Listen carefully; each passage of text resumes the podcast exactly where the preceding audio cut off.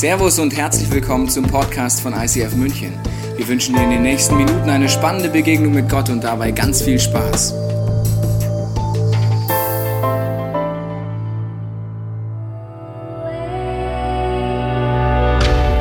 Groß ist der Herr, jeder soll ihn rühmen.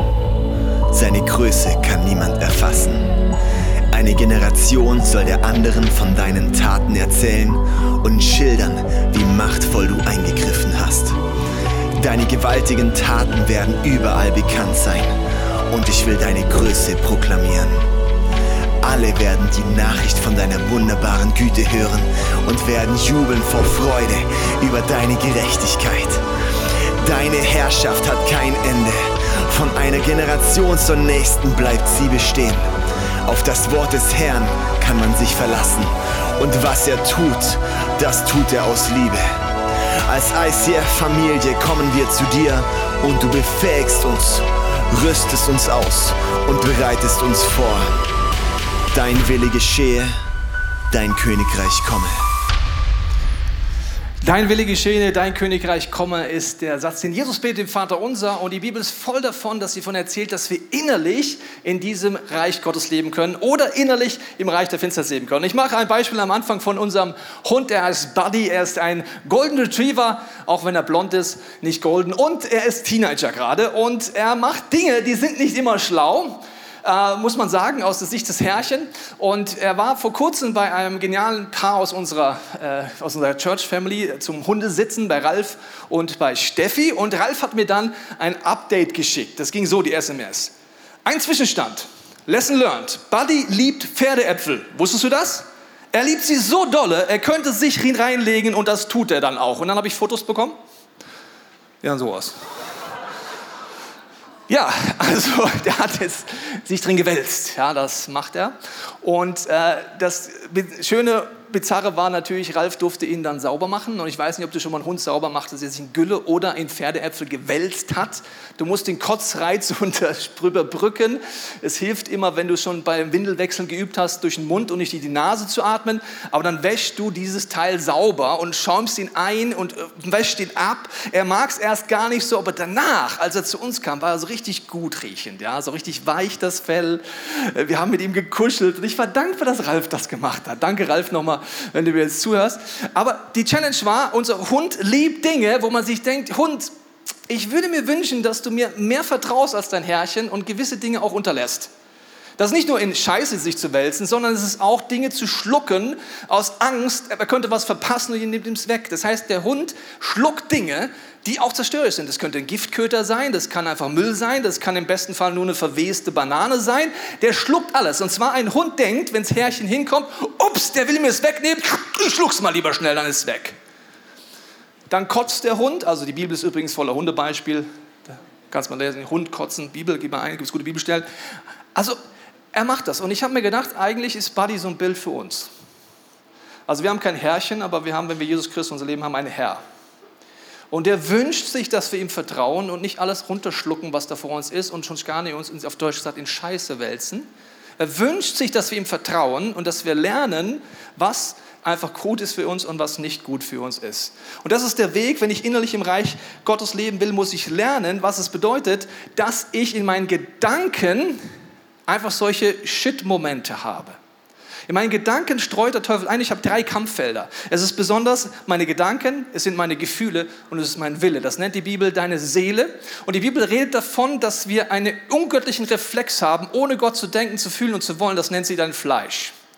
In diesen Bereichen wird der Teufel wie so Impulse setzen, die wie so reinkommen oder auch in dem, wie ich dann rede oder wie ich es in meinem Körper empfinde. Und deswegen gehen wir jetzt mal das Bild rein. Also wir, uns ist kein besseres gekommen als ein Kackbeutel, weil wir sind jetzt im Hundebeispiel. Christina, keine Hundebesitzerin, aber du verstehst das Bild. Ich verstehe das komplett. Ich verstehe das komplett. Ja. Da schau. Super. Genau, weil ich glaube, wir alle kennen das in unserem Alltag, gell, dass einfach wir in unserem Alltag so unterwegs sind und dann fliegen wie so Gedankenangebote an uns heran in Form von einem Kackbeutel, so wie der Lisa das jetzt bei mir mal macht. Das landet dann so vor meinen Füßen. Jawohl, ich ähm, nimm den erstmal so wahr und eigentlich ist es ja so, gell, wenn ich mit einem ungöttlichen Gedanken konfrontiert werde in Form von so einem Kackbeutel, wäre die eigentlich schlaue Reaktion zu sagen, ah, Kackbeutel, kein Problem, ciao. Das wäre eine göttliche Reaktion. Das Problem bei uns Menschen ist, wir haben alle den Buddy-Effekt. Ich mache es dir mal vor, an, in Form von verschiedenen Beispielen. Liebe Tineke, ich komme mal zu dir. Das heißt nicht, dass es bei dir so sein muss, aber ich mache es mal mit dir.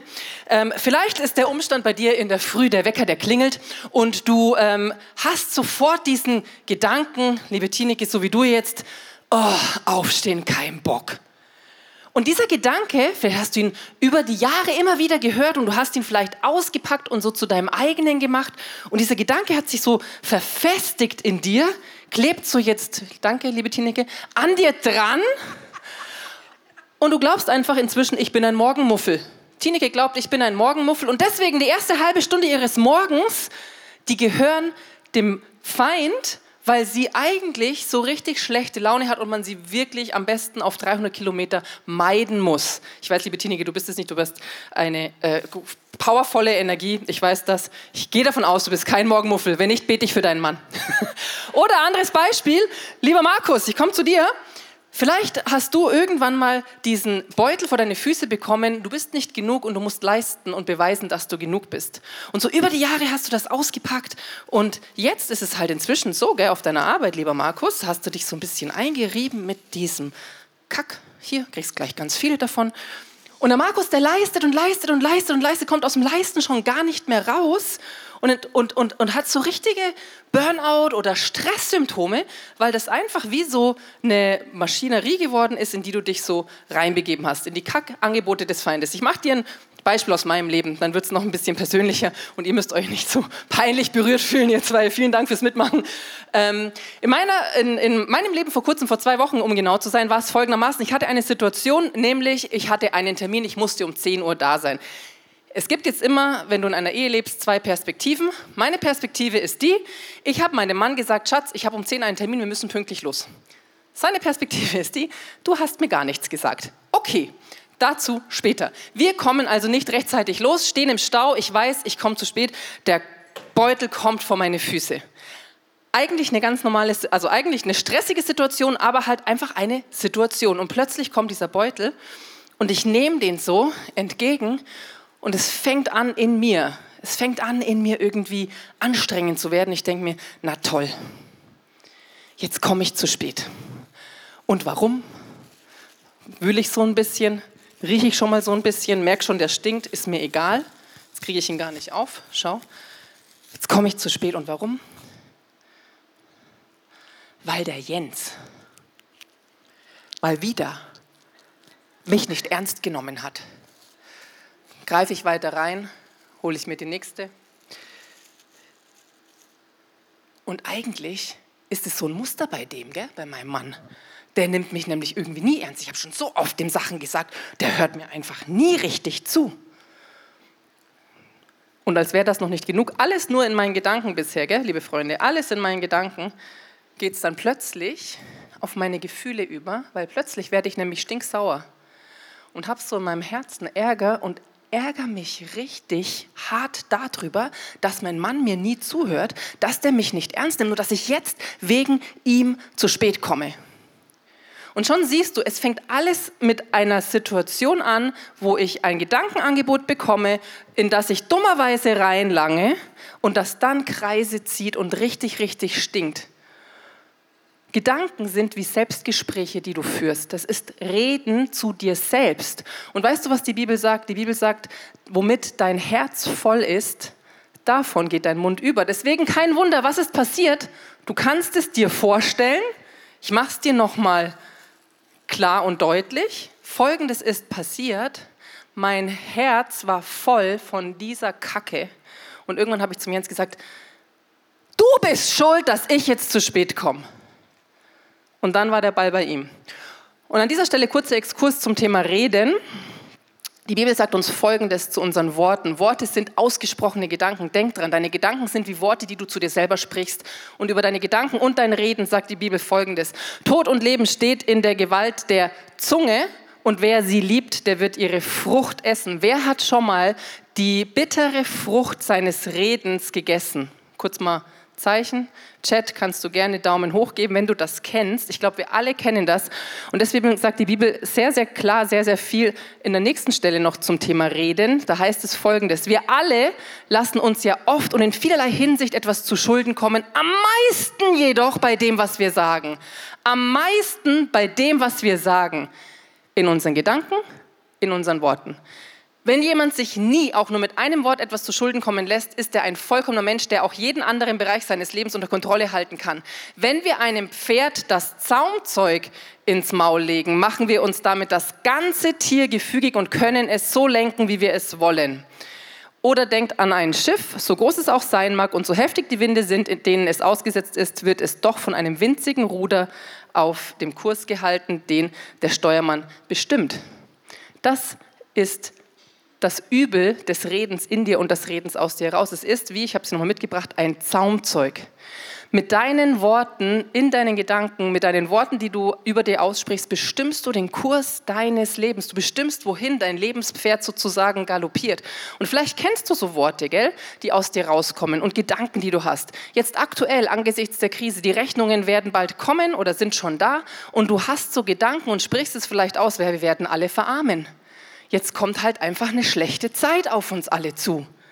Oder vielleicht ist es in deiner Ehe so, dass du dir denkst, ja, mein Partner, meine Partnerin, der wird sich nie ändern. Das wird immer so bleiben. Und am besten lassen wir uns scheiden, weil wohin soll das noch führen? Oder du hast keinen Partner, keine Partnerin und dann denkst du dir, ja, ich werde nie einen finden, weil das mit den Männern, das war schon mal besser, ist jetzt halt nicht mehr so. Die sind auch nicht mehr das, was sie mal waren.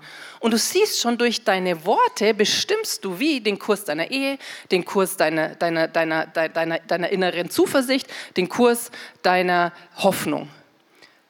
Dein Reden, deine Gedanken haben Auswirkungen auf dein komplettes Leben. Und meistens, es ist leider schade und dramatisch, aber meistens stehen wir doch so da, gell?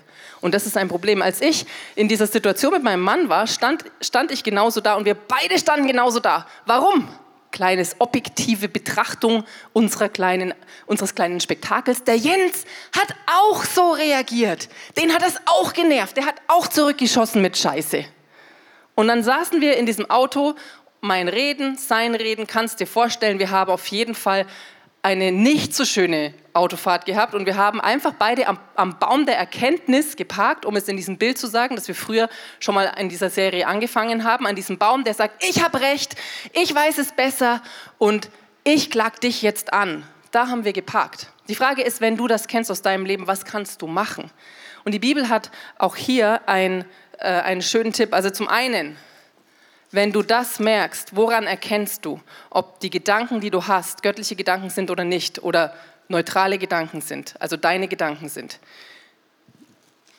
Du riechst einfach mal dran, oder?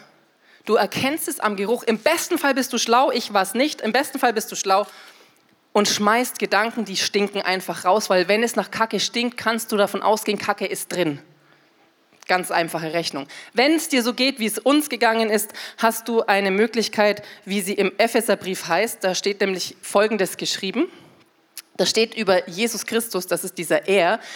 Er hat sein Leben für sie hingegeben. Also er, Jesus Christus, hat sein Leben für sie, das bist du, das bin ich, das ist die Braut Christi, hingegeben, um sie zu seinem heiligen Volk zu machen. Durch sein Wort hat er den Schmutz ihrer Verfehlungen, all das, wo ich ohne Gott denke, ohne Gott fühle, ohne Gott will, ohne Gott rede, wo ich an seinem Ziel vorbeigehe, äh, wie in einem reinigenden Bad von ihr abgewaschen. Denn er möchte sie zu einer Braut von makelloser Schönheit machen, die heilig und untadelig und ohne Flecken und Runzeln oder irgendeine andere Unvollkommenheit vor ihn treten kann.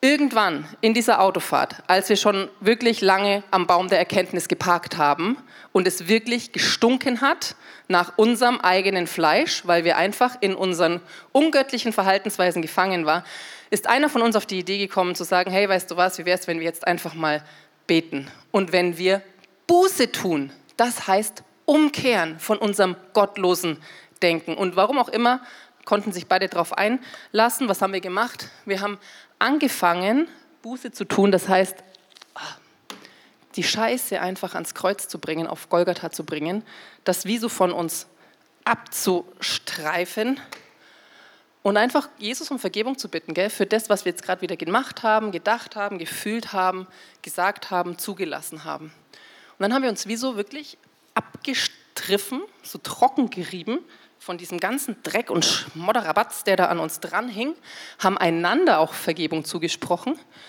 und sind, haben wie so innerlich einfach die Entscheidung getroffen, okay, wir gehören hier nicht hin, wir nehmen das in Anspruch, was Jesus für uns getan hat und wir treten wieder rein ins Reich des Lichts. Und ich will dir heute eine Sache mitgeben, wenn du diese kommende Woche an einem Handtuch vorbeikommst, weil zufälligerweise die Hände wäschst, was du hoffentlich in deinem Alltag machst, dann mach mal kurz den Stinktest. Wo habe ich wieder angefangen, stinkenden Gedanken zu glauben? Und wo haben sich wieder so fleischliche Anteile von mir an mich dran geheftet? Und wenn du dann deine Hände abtrocknest mit diesem Handtuch, dann triff bewusst im Gebet die Entscheidung, Jesus, ich streife das jetzt ab. Ich bitte dich um Vergebung und ich kehre jetzt an dieser Stelle um. Nur manchmal, gell, lieber Tobi, geht es halt nicht so leicht. Das ist richtig. Also Gedanken sind der Schlüssel. Ich zeige dir nochmal die drei Kampffelder im Überblick. Also was wir jetzt gerade hier anschauen. Es kann mein Körper sein, der angegriffen ist. Es kann meine Seele sein, mein Denken, Fühlen und mein Wollen. Und es kann mein Reden sein.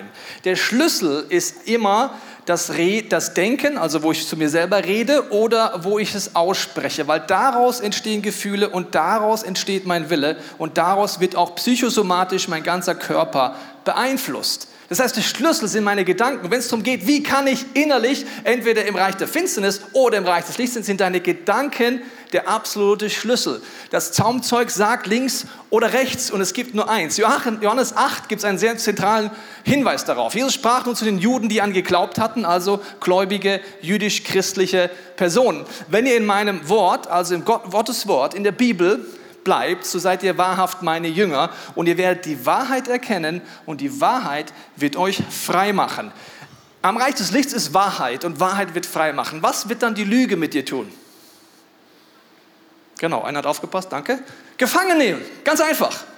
Wenn die Wahrheit dich frei macht, also Gedanken, die dich von Gott dich frei machen, werden die Lügen dich gefangen nehmen. Und wenn du das nicht so schnell abstreifen kannst, sondern immer wieder zu dem gleichen Punkt ist die Wahrscheinlichkeit sehr hoch, dass du wie so Lebenslügen in deinem Leben hast. Und das ist das Fiese. Im Reich der Finsternis ist der Vater der Lüge, der Fürst der Finsternis, der Teufel darauf spezialisiert, in deinen Gedanken Lügen zu platzieren. Das Problem an den Lügen, sie sind nie in der Du-Form geschrieben. Du bist nichts wert, sondern immer in der Ich-Form. Ich bin nichts wert. Und die sind so normal für uns, dass wir es gar nicht merken, dass eine Lüge ist. Ja, ich habe ja tausend Beweise in meinem Leben, dass ich nichts wert bin. Ich erlebe das immer wieder durch Erlebnisse mit anderen Leuten. Und genau dort wollen wir mal reingehen und schauen, wie das gehen kann. Ich gehe mal in eine Situation rein bei mir, weil wenn du willst, dass Gott dir was aufdeckt, ist das erste Gebet, Heiliger Geist, du bist der Geist der Wahrheit, ich kenne mein Leben nicht, ich brauche dich. Ich brauche nicht, dass du mir zeigst, wo ich Lügen glaube, weil diese Lügen sind ja so normal für mich. Ich merke das nicht mal. Sonst ist es ja keine Lebenslüge. Ne? Ich merke das nicht. Von außen merkst du das relativ schnell, wenn jemand kennenlernst, aber in mir ist es so normal. Was ist die Lüge, auf die ich etwas aufbaue? Und das ist äh, eine Situation, wo ich äh, gebetet habe und ich gehe ab und zu in solche Jesus-Begegnungen. Das heißt, ich treffe mich mit jemandem und äh, nutze meine geistlichen Sinne. Schau dir unbedingt die Podcast an, der Serie, wenn du es nicht gemacht hast. Da erkläre ich mal, was geistliche Sinne sind. Jetzt nur so viel. Ich schaue, was Gott mir in meiner Fantasie, meinen Gedanken, in meinen Gefühlen, in meinem Geschmack zeigt. Und er geht dann mit mir in eine Situation, ich schließe die Augen und sehe mein Elternhaus. Ich bin ungefähr drei, vier Jahre alt und meine Eltern streiten. Also diese Situation hat Gott mir schon vieles gezeigt und vor zwei Wochen ist er wieder in die Situation gegangen und ich sehe meine Eltern. Die Situation ist eigentlich die, ich bin das Kind, ich bin klein, meine Eltern sind eigentlich die Erwachsenen und ich habe noch einen großen Bruder. Ich bin in der Situation, meine Eltern streiten, sie schaffen es 0,0 es zu lösen. Sie sind vollkommen festgefräst, sie sind hilflos, meine Mutter äh, droht Scheidung an, sie sind vollkommen überfordert von dieser Situation. Mein Bruder ist auch überfordert und macht nichts. Ich als Kind bin dort und das ist das Fiese an Lebenslügen, sie beginnen in deiner Kindheit. Da kommt der Vater der Lüge und fängt dir an, einfach einen Gedanken einzupflanzen. Und mein Gedanke war, die machen nichts, die müssten eigentlich was machen, das sind meine Eltern. Mein großer Bruder macht nichts, es macht niemand etwas. Es gibt nur eine Möglichkeit, ich muss es lösen, mit drei. Das heißt, es verändert sich, ich bin auf einmal in der Erwachsenenposition und meine Eltern sind in der Kinderposition, mein Bruder auch. Und die Lüge kommt rein, wenn du, Tobias, nicht die Ehe deiner Eltern rettest, macht's keiner. Das nennt man seelischen Missbrauch. Eigentlich, Eltern, die im Heiligen Geist unterwegs sind, können sowas erkennen, sie können das frühzeitig helfen und dem Kind helfen, dass es nicht so denkt. Okay, bei mir kommt es rein und dann kommt es rein, dass ich denke unterbewusst, ich muss retten. Wow. Weißt du noch, was in Jeremia 17 steht? Verflucht ist der Mann, der sich auf Menschen verlässt. Auf wen verlasse ich mich, wenn ich denke, ich muss retten? Auf mich als Kind. Er ist wie ein verdorrter Strauch, der in der Wüste nichts Gutes kommen sieht. Gesegnet ist aber der Mann, der sich auf Gott verlässt. So die Lüge des Teufels kommt rein und diese Lüge ist so tief drin in mir, dass sie für mich normal geworden ist. Und die Lüge ist ganz unten drin ein Misstrauen gegenüber Gott. Okay? Ich zeichne es dir mal ein. Weil hier keiner was gemacht hat, kommt hier Misstrauen rein. Weil eigentlich müsste doch Gott jetzt was machen, aber Gott ist irgendwie nicht da. Ne? Der macht ja nichts.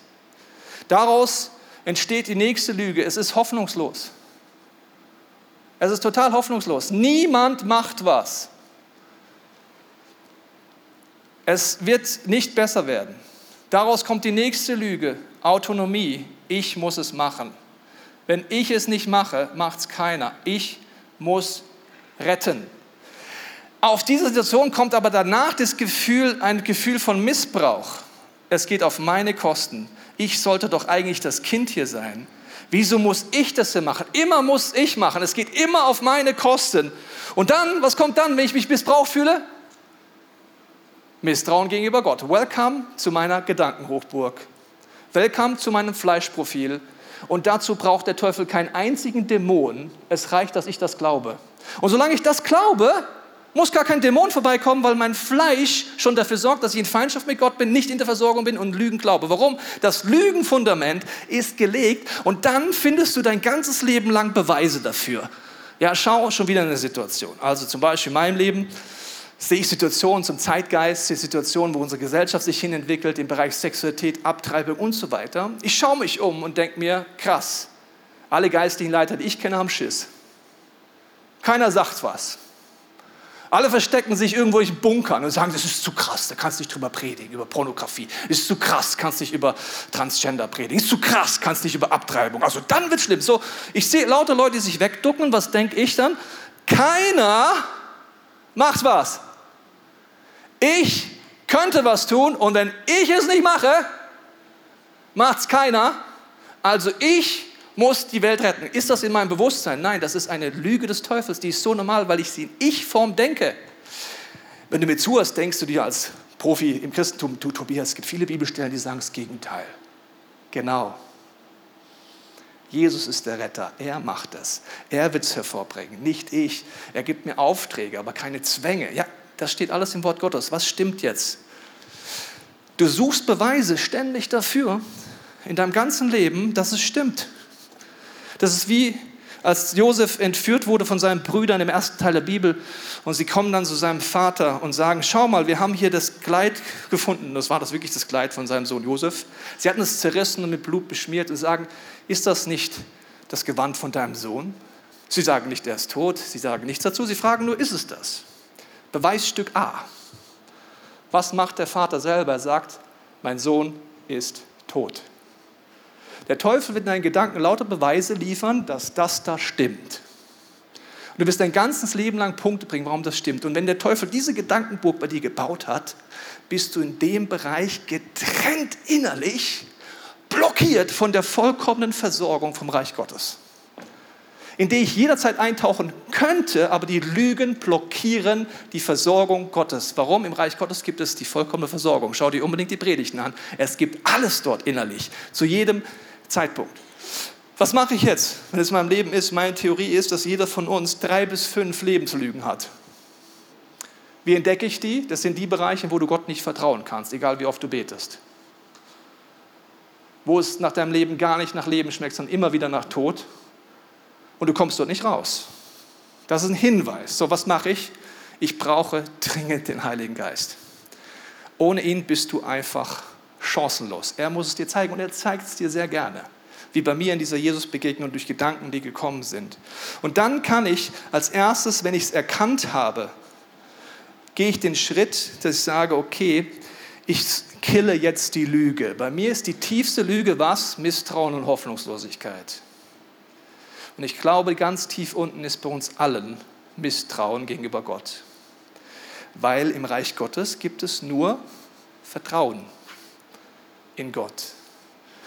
Ganz tief unten ist uns irgendeine Hoffnungslosigkeit, dass Gott nicht eingreift, irgendetwas und deswegen verlassen wir uns auf Menschen, auf andere Sinn und deswegen leben wir in diesem Reich der Finsternis. Du kannst dieses Misstrauen und Hoffnungslosigkeit auch übersetzen mit stinkt, es schmeckt nach Tod, nicht nach Leben. Oder mit dem Bild übersetzen, Jeremia 17, du fühlst dich wie ein verdorrter Strauch, der nichts Gutes kommen sieht. Das sind Hinweise, dass es in deinem Leben so ist. So, wenn ich es erkenne, mache ich den nächsten Schritt und ich bekenne es. Und wenn es eine Lebenslüge ist, die mein Fleisch, also mein ungöttliches System übernommen hat und ich so denke, fühle und will, hilft es nicht, dass ich mein Fleisch bebete. Mein Fleisch ist mein alter Mensch. Die Bibel sagt, er ist mit Christus gekreuzigt. Es gibt eine Lösung dafür und die ist sehr, sehr einfach. Erkennen brauchst du einen Heiligen Geist, aber bekennen ist es einfach. Warum? Ich gehe zu Jesus, sage Jesus, dieses fleischliche System dort gehört nicht zu mir. Du bist am Kreuz dafür gestorben. Ich bete jetzt um Vergebung, dass ich es zulasse, dass ich Misstrauen zulasse, Hoffnungslosigkeit zulasse und diesen Retterreflex in mir zugelassen habe. Ich bekenne es als Schuld, aber ich lasse meinen alten Menschen jetzt am Kreuz. Und ich ziehe das Fundament der Lüge, dass man dir nicht vertrauen kann, einfach mal raus. Der Effekt ist, wenn du das machst, das ans Kreuz bringst und sagst, ich bin eine neue Kreatur, Jesus Christus lebt in mir und das gehört gar nicht zu mir, Jesus hat schon gelöst, wirst du schon viele Durchbrüche erleben. Wenn du jetzt merkst, ja, aber es gibt da noch so Restgedankenburgen in deiner Hoffnungslosigkeit, dann kannst du die wegballern. Wie? Bei mir Hoffnungslosigkeit, ich habe es dir gesagt, geh auf Google, gib ein Bibel Hoffnungslosigkeit. Und tak, tak, tak, tak, tak, tak, tak, tak, kommen lauter Bibelstellen. Dann frag den Heiligen Geist, welche spricht dich ein und nimm die fünf, die dich ansprechen. Und dann nimmst du es wie ein Katapult und schießt gegen die Restburgen dort. Was habe ich gemacht? Ich habe angefangen zu beten, Jeremia 29, 11. Den Gott allein weiß, was er mit mir vorhat. Er hat Frieden für mich im Seelen und will mich aus dem Leid befreien. Er gibt mir Zukunft und Hoffnung. Sein Wort gilt. Nicht das, was ich erlebe, nicht das, was ich fühle, sondern die Wahrheit von Gott. Ich bin Gott dankbar für die Leiden, denn Leid macht geduldig. Geduld aber vertieft und festigt mein Glauben. Das wiederum stärkt meine Hoffnung. Diese Hoffnung geht nicht ins Leere. Ich kille diese Lüge in meinem Leben, dass Hoffnung nicht da ist. Jesus Christus lebt, er ist auferstanden. Ich beschieße meine Gedankenburg mit dem Katapult des Wortes Gottes. Die, äh, die, Christine hat gesagt, das Wasserbad im Wort. Das Wort ist das Entscheidende, dass du rauskommst. Oder äh, ich wünsche mir für mich, dass Gott dir diese Hoffnung schenkt. Gott, du schenkst Hoffnung? Wow. Mich im Glauben mit großer Freude und vollkommen Frieden erfüllt damit meine Hoffnung durch die Kraft des Heiligen Geistes wachse. Wie cool ist das denn? Der Heilige Geist macht das in mir. Danke, Jesus, dass du mir Hoffnung schenkst, dass du in mir hervorbringst, dass ich hoffen kann, obwohl ich seit 42 Jahren in dem Bereich denke, es gibt keine Hoffnung. Du machst es in mir. Noch ein Beispiel, Psalm 34. Wenn die Gerechten schreien, so hört der Herr und rettet sie aus ihrer Not. Der Herr ist nahe bei denen, die zerbrochenen Herzen sind. Und er hilft denen, die ein zerschlagenes Gemüt haben. Der Gerechte muss viel leiden, aber der Herr hilft. Bumm. Was mache ich? Ich beschieße die Gedankenburg, bis sie weg ist. Und das ist gar nicht so aufwendig, wie es sich anhört, wenn du weißt, wir haben ein Misstrauensproblem und ein Hoffnungsproblem. Und die Lösung ist, dass Gott dir das schenkt, dass ich ihm vertraue und dass ich von ihm Hoffnung kriege. Und wenn du das gemacht hast, kannst du dann eine Lichtburg aufbauen. Das ist meine zerstörerische Variante. Das ist wie so eine Gedankenfestung. Und ich zeichne dir jetzt die Lichtburg ein. Ich kann auf dem Fundament aufbauen und sagen, der erste Turm, ganz zentral, ist Hesekiel 36, 26. Und diese Bibelstelle wirst du so oft von mir hören, bis du sie anfängst zu beten. Dort steht, dass Gott es bewirkt. Er schreibt sein Gebot in mich her. Er sorgt dafür, dass ich seine Gebote lebe. Er ist es, der es tut. Also bete ich, danke Gott, dass du Vertrauen in mir aufbaust. Danke, dass du in mir Hoffnung aufbaust. Danke, dass du mich komplett gerettet hast von diesem Rettergehen. Danke, dass du der Retter bist. Und danke, dass du das jetzt in mir tust. Wenn ich merke, ja, es soll eine Burg sein, aber kann auch ein Zahn sein. Wenn ich merke, ja, aber ich bin wieder so in diesem Gefühl, diesem Missbrauchsgefühl, es geht auf meine Kosten und ich bin so ein Opfer und ich will gar nicht raus, bete ich Philippa Brief. Ja, da steht, Gott schenkt das Wollen und Vollbringen. Gott, ich will gerade Opfer sein. Aber ich danke, dass du mir Wollen schenkst, dass du mir einen Willen schenkst, dass es aufhört. Oder wenn ich keinen Glauben habe, dass Gott es gut mit mir meint, bete ich Hebräer 12, 2. Jesus ist der Anfänger und Vollender vom Glauben. Ich danke, dass du mir Glauben gibst. Du kannst es auch übersetzen mit Vertrauen. Ich danke, dass du mir Vertrauen gibst, Gott. Ganz tief unten in mir Vertrauen und Hoffnung. Und Johannes 6, 29, meine Aufgabe ist zu glauben an den, den Gott gesandt hat, an Jesus Christus, dass er das Wort Gottes ist, dass er die Wahrheit hat und dass seine Gedanken stimmen. Dass er der Retter ist und nicht ich der Retter bin. Dass er immer da war, auch in meiner Kindheit, auch wenn ich es nicht gesehen habe. Und nicht, dass ich verloren bin. Und das sind wie eine Burg, die ich baue, eine Festung auf dem Fundament, der Gott schenkt. Und wenn du das machst, und je mehr du es machst, wirst du merken, dass Gott dir dann Impulse gibt, dass du anfängst, die Bibel zu lesen, dass du durch den stetigen Gebrauch der Bibel immer mehr merkst, wo du Lügen glaubst. Also die Einladung ist klar. Der Angriff sind deine Gedanken. Das ist immer der Start. Der erste Gedanke ist einfach noch eine verpackte Tüte, das ist gar kein Problem. Wenn wir lernen, was dieser Gedanke eine Lüge ist, das ist weder eklig noch sonst was, einfach zack ans Kreuz, in den Mülleimer, das gehört nicht zu mir. Weil der Teufel wird immer bei zwei Sachen antreiben. Einmal bei deiner Identität. Und wie schafft er das? In all den Bereichen, wo du hier reingelangt hast und dich vollgeschmiert hast und es in deinem Leben nach Scheiße riecht, denkst du irgendwann, du bist Scheiße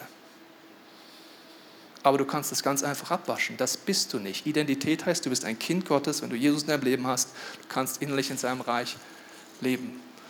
Und deine Worte, die du aussprichst, entweder in deinen Gedanken oder in Realität, sorgt dafür, was Wirklichkeit in deinem, in deinem Leben wird. Jesus hat uns vorgelebt, er hat göttliche Worte ausgesprochen.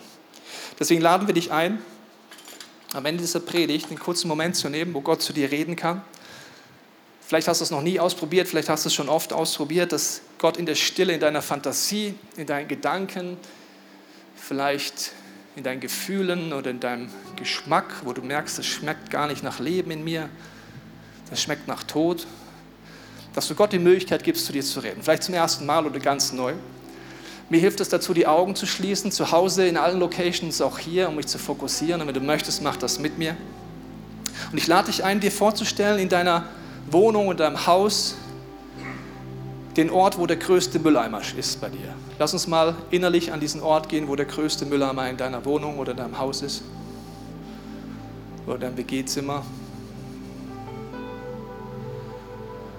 Jesus, ich bete jetzt, während wir hier stehen vor diesem Mülleimer, dass du, Heiliger Geist, uns zeigst, dass wir erkennen dürfen, wo schmeckt es in unserem Leben nach Tod, wo nach Leben, wo ist, haben wir so einen Beutel ausgepackt. Zeig uns das jetzt in der Stille.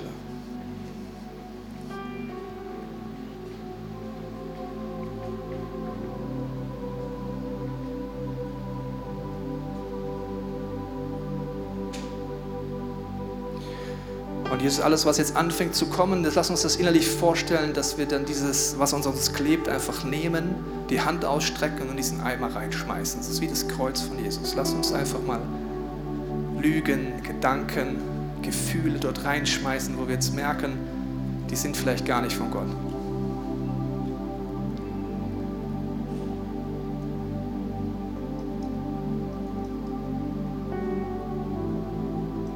Jesus, wir bekennen, dass überall, wo wir ohne dich denken, fühlen und wollen, wir umkehren.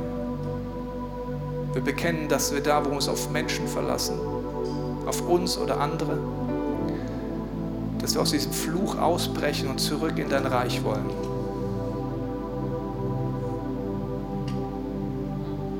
Wir bekennen, dass wir dich brauchen, Heiliger Geist. Ohne dich sind wir blind. Wir danken dir, dass unser altes Ich am Kreuz genagelt wurde mit dir. Dass wir eine neue Kreatur sind mit neuen Möglichkeiten. Und ich spreche das uns zu, diese Identität, dass wir nicht wie der Buddy sind, der sich in diese Pferdeäpfel wälzt und irgendwann denkt vielleicht, er ist so. Wir sind Kinder Gottes und das lassen wir uns nicht rauben. Und ich lade dich ein, um das Anfangen neu aufzubauen, dass du dich jetzt mal in Vorstellung umdrehst von dem Eimer weg und dir vorstellst, Jesus steht vor dir und schaust, was macht er, was sagt er, was tut er.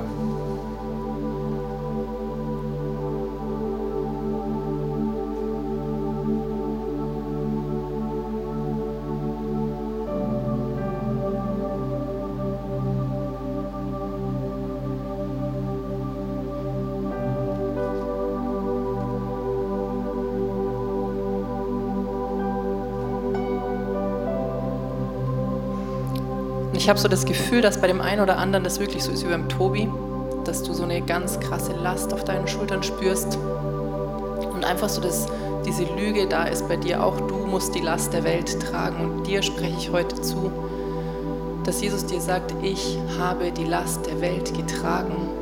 Ich bin derjenige, der sich kümmert. Ich bin derjenige, der die, der die Lasten trägt. Du musst nicht unter einer Schwere leiden, du musst nicht die Verantwortung komplett auf dich nehmen. Ich trage die Verantwortung. Und ich spreche dir das jetzt zu, vielleicht leidest du auch unter Verspannungen oder unter Rückenschmerzen, das, dann spreche ich dir das zu, dass Jesus jetzt in diesem Moment seine Hände auflegt auf deine Schultern. Vielleicht spürst du, dass es jetzt warm wird, dass es wie so an deinem Rücken anfängt zu kribbeln. Und ich spreche jetzt Entlastung aus über deinem über deinem Geist, über deiner Seele, aber auch über deinem Körper, dass jetzt göttliche Heilung fließen kann, weil Gott diese Last jetzt aus deinem Leben räumt. Und ich segne dich damit, dass Jesus zu dir sagt, er kommt mit dir und mit deinem Leben zum Ziel. Du musst dich nicht aus deiner Kraft abmühen. Jesus müht sich für dich. Und Jesus, wir wollen jetzt diese Zeit nutzen, diese gesungenen Gebete, um den Blick auf dich zu halten. Wir wollen einfach auf dein Fundament bauen. Ich lade dich ein, jetzt in den nächsten Momenten, vielleicht sind es die Bibelstellen, die du notiert hast, Hesekiel 36, 26, vielleicht nimmst du deine Bible-App, fängst an, das zu beten. Oder Johannes 6, 29, Hebräer 12, 2. Oder du fängst einfach an, mal mit Gott in dieser inneren Haltung zu bleiben. Unser Gebetsteam ist da für dich. Und wir wollen einfach das proklamieren, Jesus, so kämpfen wir unsere Kämpfe. Das ist die Art und Weise, wie wir vorwärts gehen, durch dein Wort, durch deine Wahrheit, durch deine Klarheit. Amen. Amen.